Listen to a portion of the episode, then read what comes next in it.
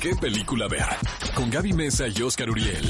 El podcast. Oigan, cinéfilos, y como siempre, Cinepolis Click tiene un catálogo enorme para ustedes, además de lo que comentó mi querido Oscar. Y queremos contarles cuál es el clásico de la semana que van a poder disfrutar, por supuesto, en Cinepolis Click. Que es un peliculón loco. Y ni se esperan qué película es, porque yo creo que si eran niños cuando la vieron, va a revivir su infancia. Y aparte se van a dar cuenta de la joya que es y que tal vez, pues porque estaban asustados con tanto maquillaje de bruja, no pudieron verlo. Me refiero a Las Brujas de 1990, basada en un libro de Roald Dahl. Exactamente, que es un gran y dirigida escritor. por Nicholas Ray, que es un realizador eh, de quien no estábamos acostumbrados a ver este tipo de películas. Tiene una filmografía bastante ecléctica.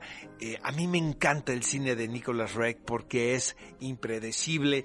Es un, un autor quien nunca se quedó en su zona de confort y que exploró básicamente todo lo que a él le interesaba. Eh, me queda claro que en Las Brujas pues su interés era contar una historia aparentemente para niños. Muy aparentemente. Muy aparente ¿eh? porque yo tengo mis dudas de Mis que esto sea un yo. cuento para los chiquitines. Solamente que seas una mala persona, ¿no? Y este les quieras contar una historia de terror antes de dormir. Porque apela al- a todas a las fobias que tienes de niño, finalmente. ¿Qué es lo peor que te puede pasar a ti como niño? Es tú ver algo, saber que te consta y que no te crean. Sí. Contarlo y que no te crean. Yo siento que ese es el miedo más grande que te puede pasar como niño. Y lo otro es que te vuelvan en un ratón, que es lo que le pasa a este personaje, porque sí, nos referimos a esa película que seguramente cuando piensan en ella se les viene a la imagen a esta Angelica actriz, Houston. Angelica Houston convertida en la reina de las brujas, que tiene un maquillaje espectacular que le tomaba como seis horas para ponerse y otras cinco para quitarse. Ahora, es bien importante comentarle al público que en aquel entonces no había estos adelantos en diseño digital. CGI, claro. Exactamente. Entonces realmente todo se tenía que recrear tal cual, lo que representa caracterización. Un gran trabajo del departamento de, De maquillaje. de maquillaje. Otra son los puppets Ajá, y los las Muppets y marionetas. las marionetas creadas por Jim Henson. Lo que es maravilloso, amigos, es que hace poco vi esta película durante el confinamiento, así cambiándole a la tele, y no envejecido en lo más mínimo. Y sabes que, Oscar, es que si, tú te pones a pensar, y yo estaba pensando esto que vi la semana pasada en Cinepolis Click, la película de las brujas, no me viene a la mente más que una película de terror que sea para niños. Digo, me queda claro que la película está bastante fuerte y es, es tenebrosa, pero al final pues viene de- del mismo autor de Matilda, de Charlie y la fábrica de chocolate, que es Roald Dahl. Pero la única película es Historias de terror para contar en la oscuridad, esta que vimos el año pasado, producida por Guillermo del Toro.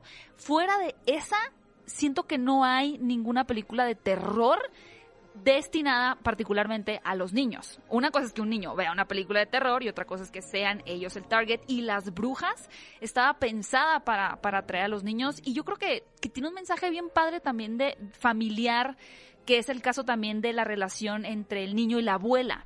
Porque vuelvo un poquito a lo mismo. ¿Cuántas películas hay donde los protagonistas sean una abuela y un niño? Casi Sí, siempre es un pocas. abuelo y un niño también. Ahora, les tenemos noticias porque se realizó una nueva versión no sé si estoy feliz con este mismo relato producida por Guillermo del Toro, a quien seguramente le impactó la versión de Nicolas Reck, porque sí es un título que deja una huella en tu psique y que tienes que está aguantarla. dirigida por Robert Zemeckis, ¿no? Sí, Robertson, pero la produce Guillermo del Toro. Ah, y la no protagonista es nada más y nada menos que Anne Hathaway. No me parece que es una mala elección, pero es que Angelica Houston estaba mandada a ser para este personaje. O sea, no Es nos imaginamos otra intérprete en este rol, ¿estás de acuerdo? Sí, porque tiene algo bien magnético. Es que tienen que volver a ver la película, van a ver lo grandiosa que es. Incluso la fotografía está muy bien filmada.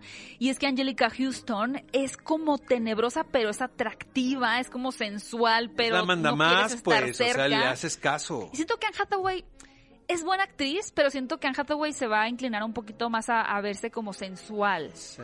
más que tenebrosa. Y el CGI, no sé, los ratones se ven geniales en la película original. Ahora hay que, habrá que verla, pero sí es una misión muy complicada el de superar la película de Nicolas Roeg, la cual les estamos recomendando en este momento. Y lo mejor de todo esto, amigos, es que después de escuchar este programa, la pueden ver inmediatamente a través de Cinépolis. Véanla, póngansela a sus hijos. Verán que nunca se los van a perdonar, pero ¿qué tiene? Nosotros de niños la vimos también en la televisión y ahora es oportunidad de revivirla a través de Cinépolis Click. Ve a Cinépolis y utiliza el hashtag qué película ver. Escúchanos en vivo todos los sábados a las 10 de la mañana en ExaFM 104.9.